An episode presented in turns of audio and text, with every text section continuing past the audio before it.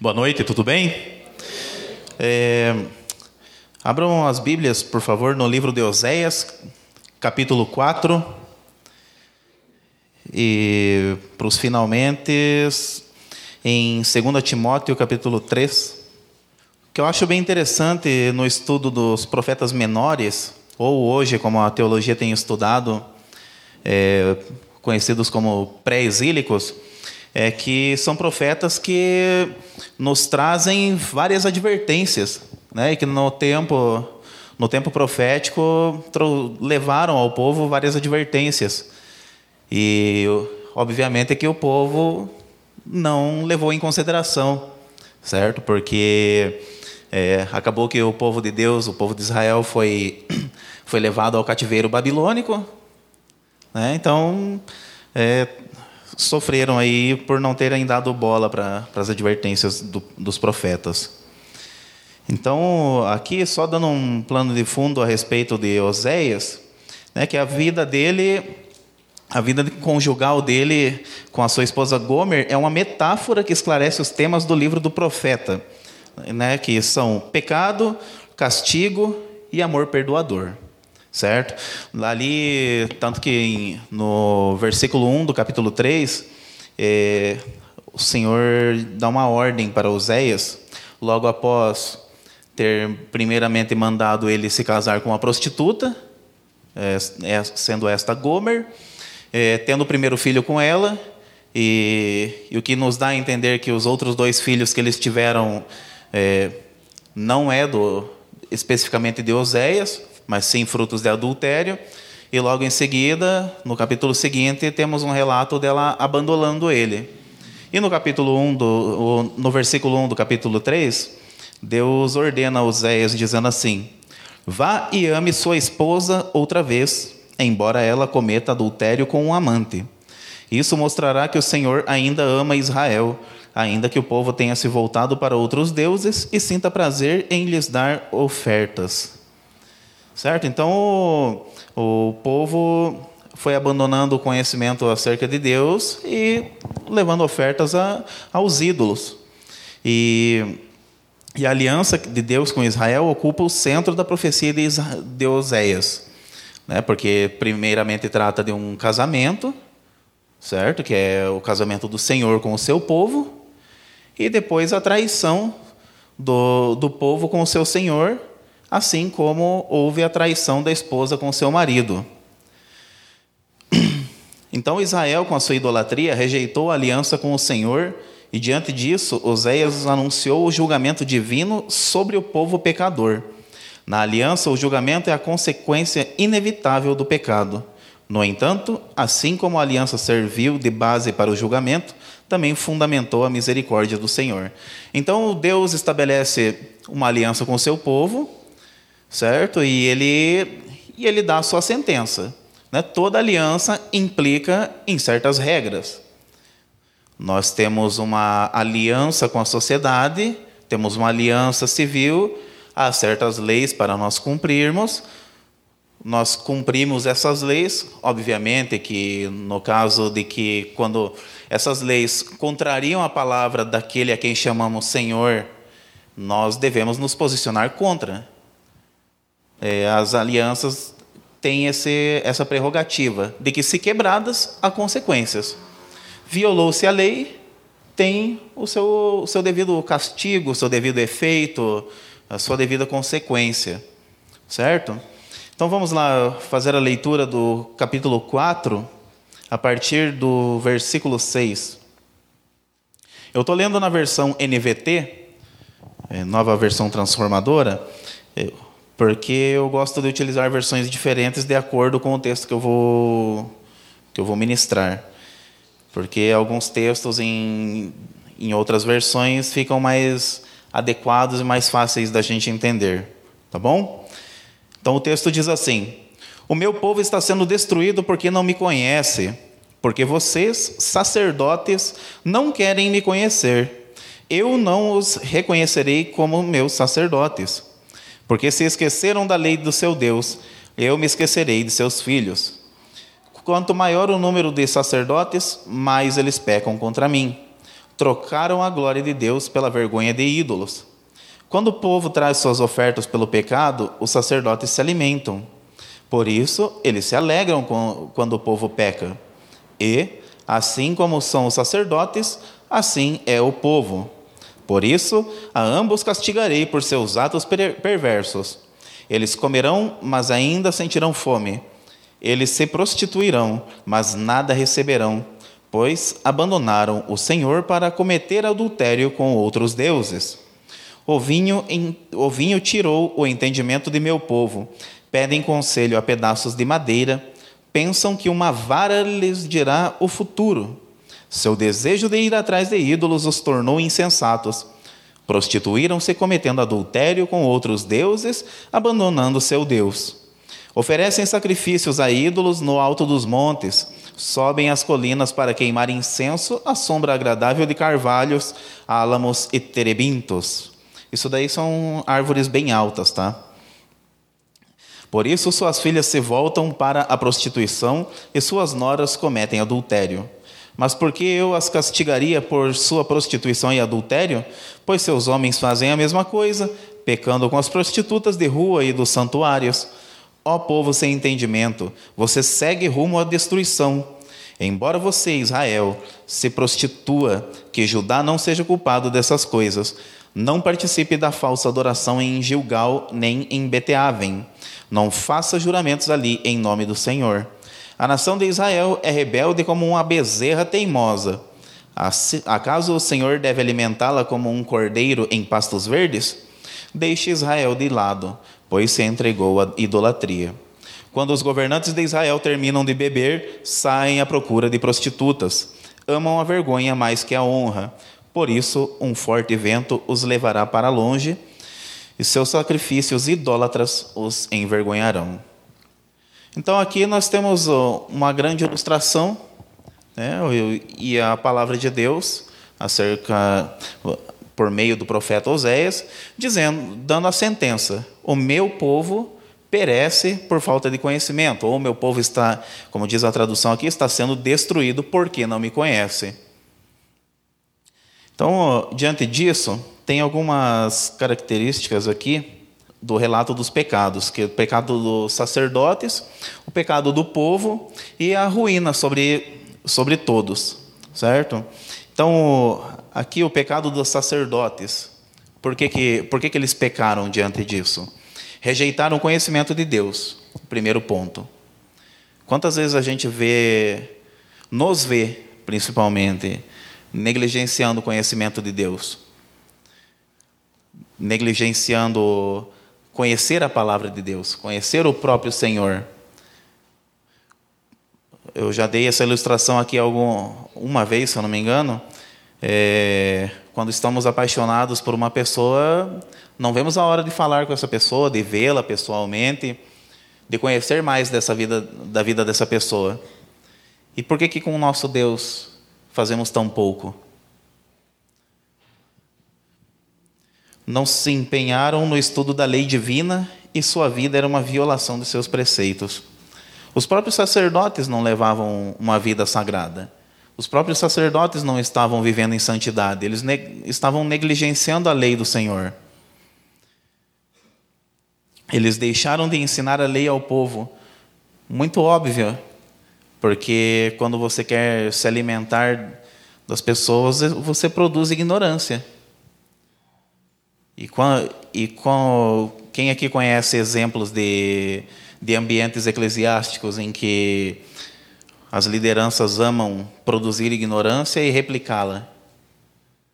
Conhecem bastante, né? Por que será? Porque querem encher o próprio bucho, certo? E, é, e é aquela coisa, como o profeta disse aqui: tal como é o sacerdote, é o povo também. Então, eu estava conversando com, com um amigo sábado, é, e a gente estava discutindo acerca de que se há, de fato, uma ignorância em pessoas que, que estão e que assumem uma postura de defesa em cima da teologia da prosperidade, por exemplo. Será que há uma inocência de fato? Ou será que quem está lá está buscando justamente o que está sendo oferecido? Vamos pensar sobre isso. E quando a gente ainda tenta ensinar, de, ainda nós somos os fariseus. Né? Oh, aquela coisa. É, existem, está existindo um extremo agora na, no nosso tempo, um extremo eclesiástico aí. Ou, ou o cara é da teologia da prosperidade e acha que manda em Deus, ou o cara é do, é do coaching ali, ele acha que, que não existe inferno, que Jesus é um, é um ursinho carinhoso. É, não, ali é, é aquela coisa saudável. Né? Até, nem o universalismo consegue ser herético, que nem o negócio. Né? Porque de Jesus você é o centro. É, é uns negócios mais ou menos nesse padrão aí.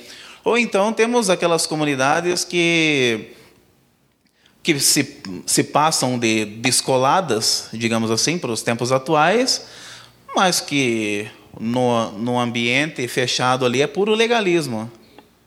Certo? Então, assim, né, não, não citarei nomes, obviamente, para não me complicar depois. Espero ficar rico, daí eu falo bastante. Daí posso levar um processinho. Né? Enfim, e os sacerdotes eram convenientes com a idolatria nacional e ainda beneficiados com o aporte material dela procedente. E os sacrifícios aos ídolos lhes traziam muitos benefícios. Assim, em vez de repreender a idolatria, os sacerdotes concordavam com a sua manutenção. Ah, então tá bom, tá, tá massa, deixar a galera ir para a galera mesmo. Galera ir para a galera? Viu que massa? Aprendi com o meu pastor isso daí. Hoje não dá para falar mal dele, que ele está aí. Está de vigia. E... então é isso. E, e, essa galera, essa turma aí, eles gostam. Eles não veem problema nenhum com, a, com essa questão de pecado. Tanto que a pregação central não é o arrependimento. Né? Questão, o arrependimento é, é um reles detalhe. Desde que você enche o bolso, está ótimo. Segundo ponto aqui, o pecado do povo, eles voluntariamente desprezaram a lei de Deus. E quanto mais progrediam materialmente, mais se afundavam em seus pecados. Gente, não é pecado ser rico e não é virtude ser pobre. Mas se a riqueza está te separando de Deus, está te impedindo de alguma forma, né, eu não sei nem porque eu estou falando de riqueza, né, porque todo mundo pobre que nem eu aqui. Mas amém, louvado seja o Senhor. Enfim, se algum, se algum, se algum apego material Seja ele financeiro, ou seja ele música, seja, seja roupas, seja qualquer coisa que seja, movimentos sociais, se isso te afasta de Deus, é, abandone isso. Ou coloque isso no devido lugar, que tem que estar de, segundo, de terceiro lugar para trás ainda. Porque em primeiro lugar é Deus e em segundo lugar a sua família. Amém? E a ruína se abate ali no, no contexto, se abate sobre todos. Os sacerdotes e seus filhos serão destruídos, destituídos de seus ofícios, e o povo perderá, perderá sua prerrogativa como nação de sacerdotes. Outra questão também, que a glória do reino será reduzida à vergonha em, em razão de se perderem os números, a riqueza e o poder nos quais eles se gloriavam. Então o profeta é enfático. Ele leva a palavra de Deus, o povo não, não entende e o Senhor dá a sentença. E outro ponto aqui, então vamos falar, vamos trazer agora isso daí para nossas igrejas hoje, para a gente refletir a respeito da ignorância, tá? E me perdoem porque eu não falei o tema. É, o tema é ignorância, maldição que devasta o povo de Deus. Enfim, muitas comunidades de fé têm fechado as portas e já outras proferido heresias e torpezas que ferem a lei moral do Senhor. Tudo isso por um fator dominante e simples, a falta do conhecimento de Deus. Tá? Então, então, quando a gente não conhece o Senhor a quem dizemos crer e a quem dizemos amar, significa o que isso? É bem claro. É, a nossa falta de amor pelo Senhor nos leva a não buscar conhecimento acerca dele. Ali em Isaías 5, versículos 11 ao 13, o profeta diz o seguinte: Que aflição espera os que levantam cedo pela manhã para começar a beber e passam a noite tomando vinho para ficar embriagados. Em suas festas sempre há vinho e belas músicas, delíria e harpa, tamborim e flauta, mas nunca pensam no Senhor, não se dão conta do que ele faz. Por isso o meu povo irá para o exílio, num lugar distante, pois não me conhece. Então, o que é o exílio? O exílio é um lugar de opressão, de trabalho escravo, de castigo, ao qual o Senhor permitiu que o seu povo fosse levado.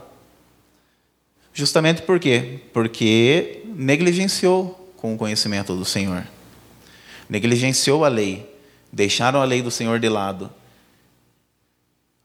Aí vem ser aquela questão, né? É, ah, mas você está pregando que nós devemos seguir a lei? Não. Não estou dizendo que nós devemos seguir a lei. A lei é o nosso manual de instruções. Não devemos viver pela lei. Nós devemos ter o entendimento dos artigos da lei, os dez mandamentos, né, o, de, o decálogo mosaico, e trazê-lo né, resumido ali, como Jesus, nosso Senhor, deixou resumido nos dois mandamentos amar a Deus com toda a tua alma, toda a tua força, todo o teu entendimento e amar o próximo como a ti mesmo. Isso daí resume os dez mandamentos. Não, não foi abolido nada. É simplesmente a nossa prática diária. E alguns artigos da lei o Senhor deixou de, de fazer, é, transformou de artigos em princípios. Né? Porque antigamente só era adultério quando quando pegava no flagra lá, tomando café alheio, né? E aí aí agora, porém, ele nos diz que que só de pensar de modo pecaminoso, de desejar a irmã sexualmente ou a coleguinha ímpia, você já adulterou com ela. E aí, ué, a lei da graça não ficaria mais leve? Pois é, transforma em princípio. E também quando, quando transforma o não matarás. Antigamente o, o não matarás era né, o não assassinarás, que é o, o termo correto.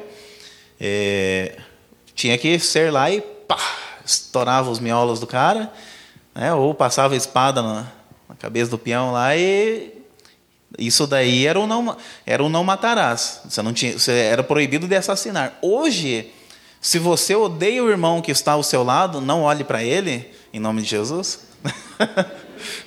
é, se você odeia o irmão, você já, já assassinou ele no seu coração. Porque o ódio é uma forma da gente trazer morte. Certo? E, assim, muito, eu, né, por muita convivência com, com gente de outras igrejas, eu tenho ouvido certas coisas que, assim, eu não tinha gastrite, gente. Foi desenvolvido. Em nome de Jesus, que nunca mais doa meu estômago por causa disso. Mas, enfim, é, ouço às vezes umas perguntas assim: por que teologia? Ah, por que, por que doutrina? Por quê? E por que isso? E por que aquilo? Gente, se se não há o interesse de estudar sobre Deus e sobre o nosso Senhor Jesus Cristo, é porque a gente só está buscando neles o que nos agrada. A gente não está buscando a verdadeira face de Deus. Porque podem perceber, quanto mais lemos a Bíblia, quanto mais estudamos as doutrinas da nossa fé, mais nós vemos que temos coisas a abdicar da nossa vida muito mais coisas. Olhamos para o nosso interior e, pelo amor de Deus, como, como, como é difícil isso. Mas é, a gente não pode olhar para isso daí também com, com um peso. A gente tem que olhar isso daí com gratidão. Certo? Porque se Deus fala ao nosso coração, se Deus colocou o, o seu espírito em nós, nós deve, em, em gratidão deve ser a nossa obediência. Não em pressão, não em opressão as nossas almas, porque obedecer a Deus é leve para aqueles que estão vivos. Mesmo que largar certos pecados de estimação nos fira, mesmo que largar certos pecados de estimação seja uma dor incessante, a gente tem que, tem que dar um jeito. A gente larga, persevera, certo? E, e busca o caminho do Senhor. Gosto de uma frase do Lutero que ele diz assim: O diabo tem preferência por ignorantes e inúteis. Pessoas assim causam mais intrigas na terra. Ah, então, por que, que ele estava. Por que, que ele disse isso? Porque no tempo ali, no pré-reforma, havia-se uma opressão acima daqueles que queriam levar o ensino bíblico, que queriam é, disponibilizar a Bíblia escrita para que para todo crente poder ter a, a sua Bíblia para fazer o estudo, para, para fazer a, né, não não digo a sua interpretação, mas para que pudesse ter um meio mais acessível, né, um acessível para se achegar à palavra de Deus. E, e ele disse isso justamente por, por causa dessa, desse impedimento. É, por exemplo, o, ali, como a gente sofre, às vezes, ao ver alguns irmãos que são martirizados. Eu, por exemplo, quando eu fico sabendo de cristãos que foram mortos na, em países comunistas, em países islâmicos, eu assim, eu fico muito triste pela forma com que as coisas acontecem. Eu fico feliz pelo destino das suas almas, obviamente, mas fico triste por, por ter sido tão sofrido o negócio. Né? E, e assim, gente, essa, em lugares assim são onde os cristãos mais têm amor pela palavra de Deus. Ali na China, não sei se foi ano passado que o, que o presidente proibiu até o acesso à internet de Bíblias. E olha só o discurso dele. A fé cristã e o pensamento cristão não combinam com o nosso socialismo. E lá é onde a igreja mais cresce. Lá podem, podem ter certeza que lá é onde os cristãos mais são estudiosos e em países islâmicos também. E como a gente e como a gente é pangaré negligenciando o conhecimento do nosso Senhor. Então, qual é uma das formas que podemos evitar que qualquer inimigo da fé cristã tenha alguma vantagem sobre nós?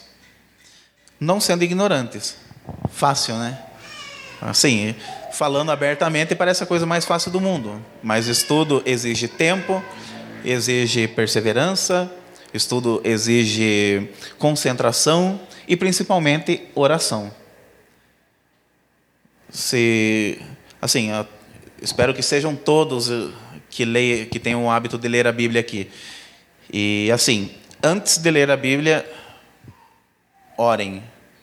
Depois de ler a Bíblia, também orem. Primeiro de tudo, agradecendo e pedindo iluminação. E depois, agradecendo novamente pela oportunidade e também pedindo iluminação.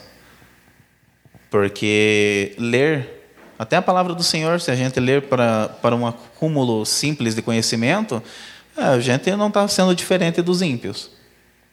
Se a gente não busca uma vida espiritual. É, então, não adianta nada eu me, ter uma confessionalidade cristã, ter uma boa teologia, mas no final ser uma pessoa que não tem oração. Uma pessoa que não tem contato com, com aquele a quem eu estudo, com aquele a quem eu digo amar, com aquele a quem eu digo que habita em mim. Então, assim, salvo os casos de pessoas que não têm condição alguma de interpretação e acesso ao conhecimento, pessoas analfabetas, idosos em regiões remotas, portadores de algum tipo de necessidade especial, é, deficientes mentais, cidadãos em países muçulmanos e comunistas, somos todos indesculpáveis pela ignorância acerca da palavra de Deus, pois com tanta informação gratuita, seja pela internet, livros, revistas, artigos, seja o que for, nós nos tornamos indesculpáveis. Nós, olha, se tem uma, se tem uma geração e um lugar onde, onde crente é indesculpável na ignorância é aqui no Brasil e a nossa geração. Porque o país com liberdade religiosa, Nós temos mais liberdade religiosa ainda que, que lá nos Estados Unidos, para vocês terem ideia. Nós temos liberdade, nós temos acesso à internet. E o que mais tem aqui é a igreja. É, ali do outro lado da rua ali já tem uma Deus é amor. Já quem quiser dar uma rodada no manto ali, ó. Glória a Deus. Só chamar as, as irmãzinhas que tem um cabelão aqui no, aqui no chão, arrastando no chão ali e bora orar. É, e, e como a gente é relaxado com isso. É incrível. Então, né, só reforçando, nós somos indesculpáveis. Ah, mas eu não tenho tempo. Como não tem tempo? Em vez de ficar falando besteira no Facebook, vai lá e lê um, lê um livro. Instala o Kindle. No, é aí, ó. Né, vou falar nada. Né, eu não estou dizendo que a gente não pode usar ferramentas de, de redes sociais para nos divertir também, gente, pelo amor de Deus. Mas se a tua desculpa é falta de tempo e você faz essas coisas, então a sua desculpa é nula, completamente nula. E ali, o Senhor foi claro ao dizer: O meu povo está sendo destruído porque não me conhece. Então, tal realidade não é diferente nos, dos dias de hoje. Crentes sendo levados por doutrinas estranhas, pregações de autoajuda, que não levam ao arrependimento, e cultos ecumênicos, e algumas comunidades aí com, é, com as manifestações que são mais feitiçaria do que, do que qualquer coisa. É, eu estava. Tem um colega de trabalho lá na empresa que ele é um bandista. E certa vez ele chegou para mim assim e falou: oh, por que, que os evangélicos, tem evangélico que gosta de ficar imitando a gente na igreja? Aí o que, que eu vou responder para o cara, né? Eu falei assim: olha, meu irmão, meu irmão não, né? Olha meu amigo.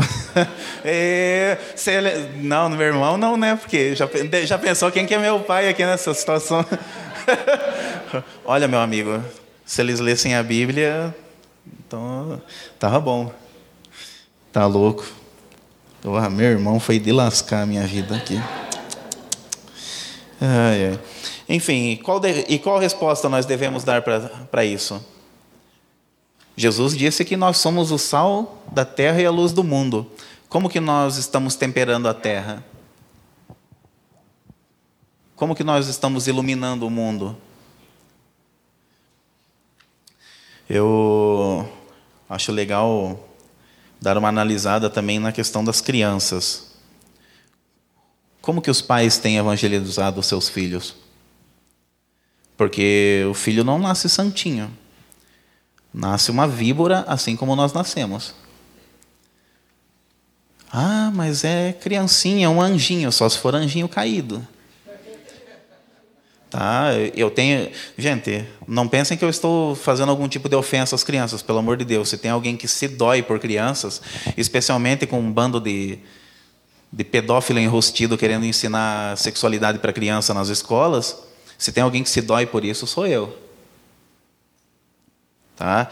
É, Jesus, em, em um certo momento ali, no capítulo 18 de Mateus, ele diz o seguinte: que é melhor você enrolar uma corda no pescoço e ser afogado no fundo do mar do que você fazer uma criança desviar do caminho. Ah, mas Jesus não é o paz e amor, o ursinho carinhoso da, dos coaching? Pois é. Melhor que você morra de uma forma cruel do que você faça uma criança se desviar. Então, assim, a todos os pais, eu, sei, eu não sou pai ainda, anseio muito por ser, só não agora, tá, meu amor? Pelo amor de Deus.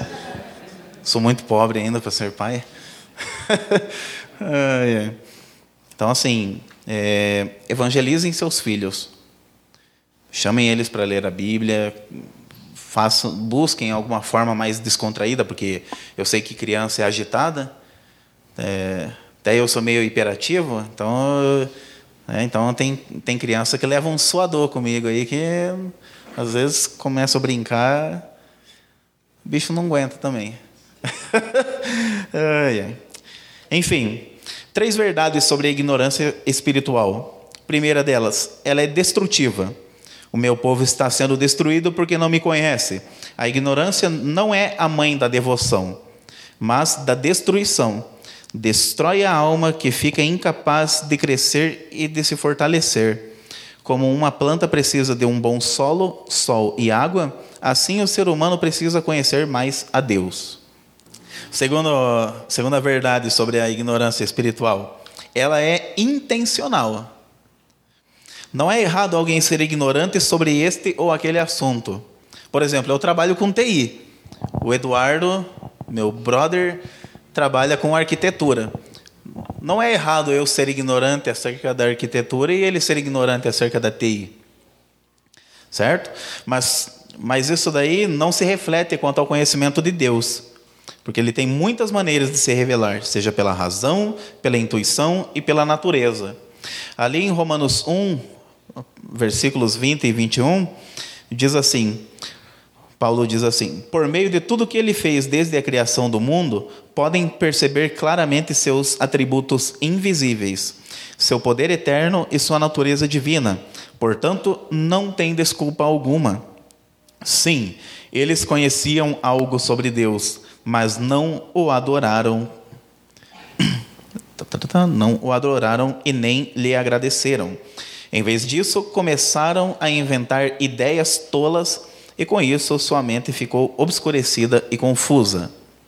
Então, assim, é, meios de conhecer a Deus nós temos, porque Deus se revela para nós por meio da natureza. E, e se lá no fim não crermos, ainda não nos entregarmos a Ele, ah, mas e se ninguém pregar o Evangelho? A pessoa ainda é culpada.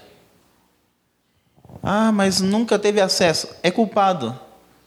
Teve a natureza para observar. Né? Não longe de mim pregar teologia natural também, tá?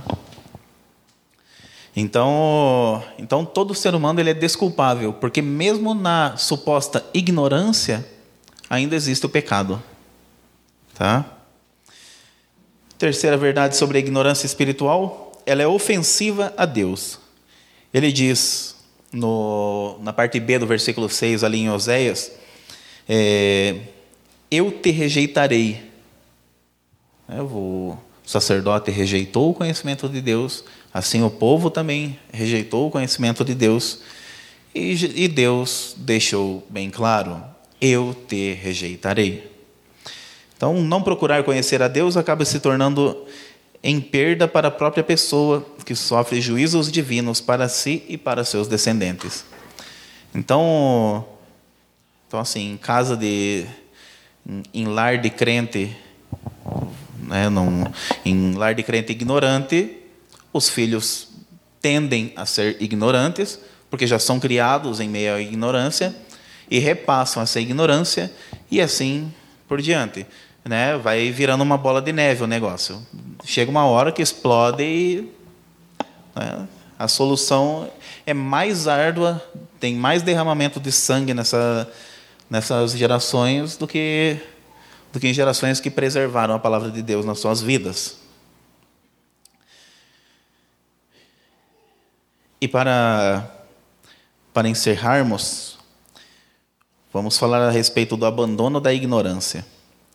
Então, ali o texto de 2 Timóteo, capítulo 3, nos versículos 16 e 17, Paulo nos deixa algo muito importante para, para pensarmos. O texto diz assim: toda escritura é inspirada por Deus. Ah, tá. É, só voltando aqui, eu vou ler em duas traduções, tá? Porque umas trazem, uma traz um detalhezinho a mais que a outra, então quero compartilhar com vocês. Toda escritura é inspirada por Deus e útil para nos ensinar o que é verdadeiro e para nos fazer perceber o que não está em ordem em nossa vida.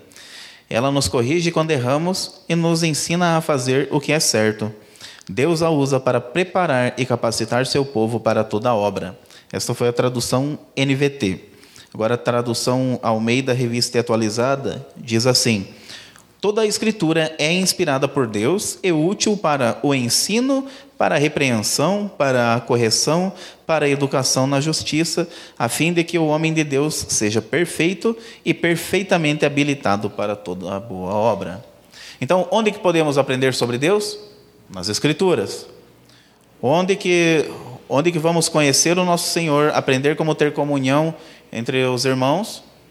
Na Escritura. Onde aprenderemos a, ser, a agir como igreja, ser igreja, alimentar nossa alma? Nas Escrituras. Tá?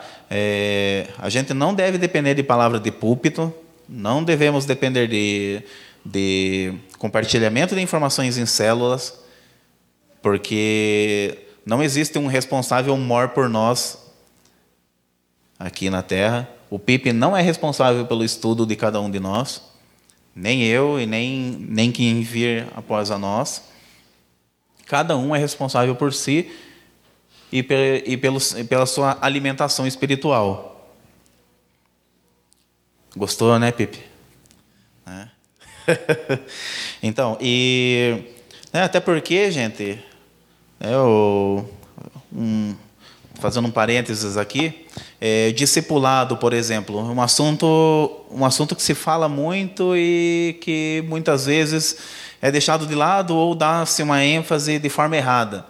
Discipulado não é, não é a gente fazer uma reunião com o nosso pastor e, e ele vai ensinar tudo para a gente, ou então individualmente. Todos nós somos discípulos que devem fazer discípulos. A, a, o imperativo confessional ali que Jesus nos dá é: façam discípulos de todas as nações, batizando-os em nome do Pai, do Filho e do Espírito Santo. Não está dizendo para a gente, depois de crente, ficar, ficar esperando o pastor dar discipulado. Tudo bem que grupos de discipulado é muito legal, muito bacana. As células, nós somos uma igreja que trabalha com células. Então, esse momento de célula é um momento de discipulado também. O momento da reunião de homens, quando né, uma vez por mês estamos fazendo reunião de homens, está sendo uma bênção é, a rapaziada tá virando macho aí. Glória a Deus. e, e assim, gente, é dessa forma que a gente vai conseguindo caminhar. Se em algum momento tivermos oportunidade de conseguir elaborar outro tipo de atividade de discipulado, amém, glória a Deus. Mas, porém, entretanto, isso daí fica de atividade e responsabilidade de cada discípulo de Jesus. Quem aqui é discípulo de Jesus, dá, diga amém. Aí, ó, viu? Então, todos vocês, inclusive eu, somos responsáveis por fazer discípulos de Jesus. Amém?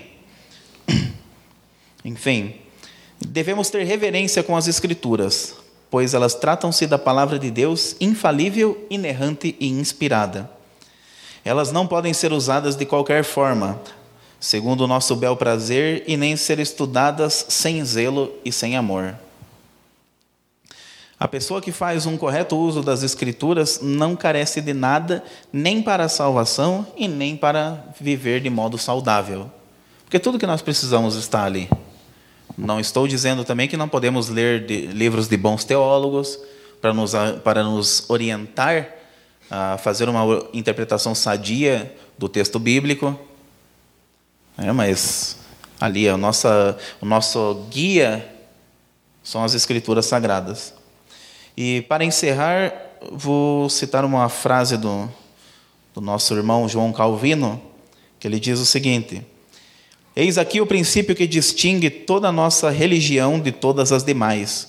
Ou seja, sabemos que Deus nos falou e estamos plenamente convencidos de que os profetas não falaram de si próprios, mas que como órgãos do Espírito Santo, pronunciaram somente aquilo para qual foram do céu comissionados a declarar. Todos quantos desejam beneficiar-se das Escrituras devem antes aceitar isto como um princípio estabelecido, a saber, que a lei do, e os profetas não são ensinos passados adiante ao, ber, ao bel prazer dos homens ou produzidos pelas mentes humanas como sua fonte, senão que foram ditados pelo Espírito Santo. Amém, meus irmãos?